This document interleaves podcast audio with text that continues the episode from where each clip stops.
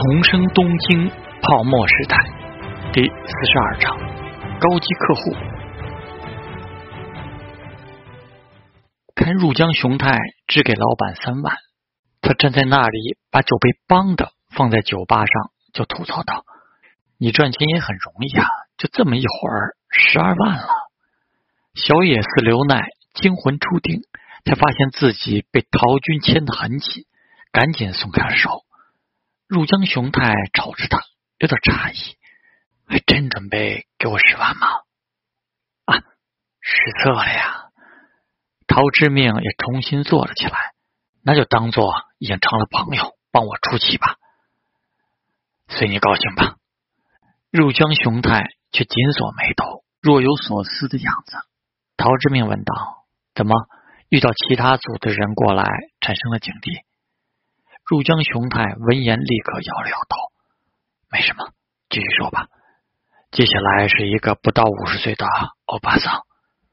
小野寺留奈重新开始听，陶之命也继续在一旁笑呵呵的讨论该如何帮助那个老头子攻略欧巴桑。入江雄太却没有这份闲心，把照片都交给陶之命之后，就说：“这一份委托算是完成了。”我还有事，先走了。这就走了？陶之命愕然问道：“晚上还能有什么事？”入江雄太却已然站了起来，挥了挥手，走出了店门。小野寺刘奈拿着照片，见居酒屋里只剩下自己和陶之命，心跳莫名的就慢慢加快了起来。陶之命看着一旁低头安静坐着的他，忽然说道。和井上龙的协议已经签订了好几天了，明天上午去帮我问问最上恒产的贷款到了没有吧？嗨，我明白了。小野寺流奈像是惊到了一样，开口的语气有点仓促。他点头的幅度都大了一点。陶之命失笑道：“为什么要这么紧张啊？这里可是让人精神放松的地方。”这句话逗得小野寺的脸微微红起来。在居酒屋有点暗的灯光下，显得分外动人。陶之密心里一动，又说道：“等井上龙的钱到了我这边，会再给你一笔钱，把自己变得明艳动人。这件事不要停下来，这可是关系到后面能不能折服那些主妇们的重要任务。”小野寺留奈这次只是顺从的微微点头，会努力的。仅仅是折服那些女人吗？陶军到底有没有也希望自己变得更加青春美丽一些呢？在不远处，已经走远的入江雄太一直紧锁眉头，想了一阵，他抬脚走进了街边的电话亭。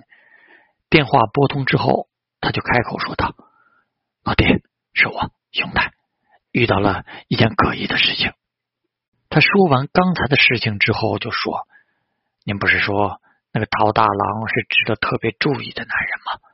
我怀疑这件事不是偶然。既然老爹对他有特别的期待，是不是应该谨慎一点，做点部署？”电话里传来一个厚重但很平和的声音：“不愧是被称之为真堂之虎的你啊！这么多孩子里。”头脑最好的就是你了。这件事既然交给了你，就由你根据情况灵活应对吧。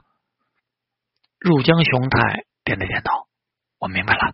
不过老爹，不只是因为他总能拿到档次很高的购物券，您就对他特别注意吧。知道老爹的想法之后，我也能采取更准确的对策。电话里的人轻轻笑了笑。别紧张，确实，如果误会了我的目标就不好了。就在刚才和井上社长吃了晚餐，熊太呀，那家伙刚刚拿到了十亿元的低息贷款，语气非常的开心呐，你知道吗？这笔钱就是那位陶大郎帮他拿到的。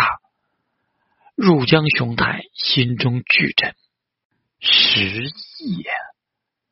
所以，熊太，也许这位陶军是未来能帮助我们同样带来难以想象财富的男人。你做的很好。总之，如果觉得可疑，现在我们的目标是保护他。至少，在我确认他确实有这种能力，把钱稳稳的变得更多之前，保护好他。入江雄太平复好情绪，这才郑重回答：“我明白了。”这背后的事，陶之命暂时无从察觉。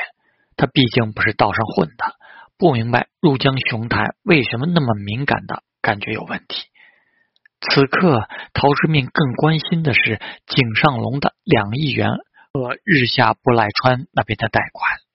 看了看时间，他先打了最上横产企划部次长本池上树的电话。陶俊听到了陶之命的声音，本池上树很惊喜的样子。哎呀，真是意外！莫非是之前所说的企划方案完成了吗？还在写呢。陶之命斟酌着，还是问了问本之桑，因为和井上社长签订了协议，所以比较关心。不知道木下社长答应给他贷款这件事进行到了哪一步了？这个呀，本池上树笑起来，放心吧，给井上社长那边的贷款昨天已经发放过去了。从这一点上。陶军也能明白我们最上航展的实力和决心了吧？所以房子的事不用再担心了。怎么快速推进这块地的改造，对陶军的未来更重要啊！一旦计划成功，陶军真的就前途无限了。我明白了，陶之命也开心了起来。企划方案，请放心吧，会抓紧时间来做的。非常感谢本池先生。本池上树叹了一口气，又劝道：“我说啊，社长对你真的很欣赏，其他会社的说明会就不用去了吧？已经约定好了，不能失礼吧？真是的，原谅我冒昧的问，不会是因为礼金很容易拿到吧？怎么能这么说呢？陶之命哪里会直接的承认？但是只剩下两家已经约定好了的，剩下的时间。”不会再去做这件事了。这么说，方案只能用零散的时间去完成了吗？陶之命叹道：“是啊，这也没办法呀。”我知道了，那就不打扰陶军了。陶之命挂掉了电话，立刻又打电话去银行那边。小野寺留奈已经去井上龙那边探听情况了，他想知道房子抵押贷款的进度。毕竟已经过去了一周的时间，应该快了才对。现在日期距离三月十二号已经很近了，新一次降息的公告马上就会发布，这时不加仓更待何时？这是大赚一笔的机会。虽然井上龙和银行那边的钱在近期要用于买房来循环贷款扩大资本金，但房子毕竟还没有选好，买房付钱。办手续的周期里，足以用它赚出更多来。而接下来三月和四月的连续两次降息，就是难得一遇的饕餮盛宴。陶之命只恨自己的底子还是太薄，但他却不知，在他把电话打完日下不赖川那边的时候，同一个银行分行咨询业务部的新进普通社员田园久美奈。忐忑地走进了科长的办公室。九美奈啊，业务部那边汇报上来，新出现了一个高级客户，账户中汇入了两亿元，这次务必要做好他的工作。田园久美奈欣喜的问道：“哎，交给我来负责吗？”怎么？科长微笑起来。对方可是一个只有二十一岁的年轻人哦，东大的学生，发挥你的优势吧。前原久美奈赶紧一鞠躬，兴奋地说：“嗨！”长长的头发都垂了下去，裁剪的非常合适的职业装勾勒出她起伏有致的身段。等他抬起头，凌丽的脸庞上都是期待的神色。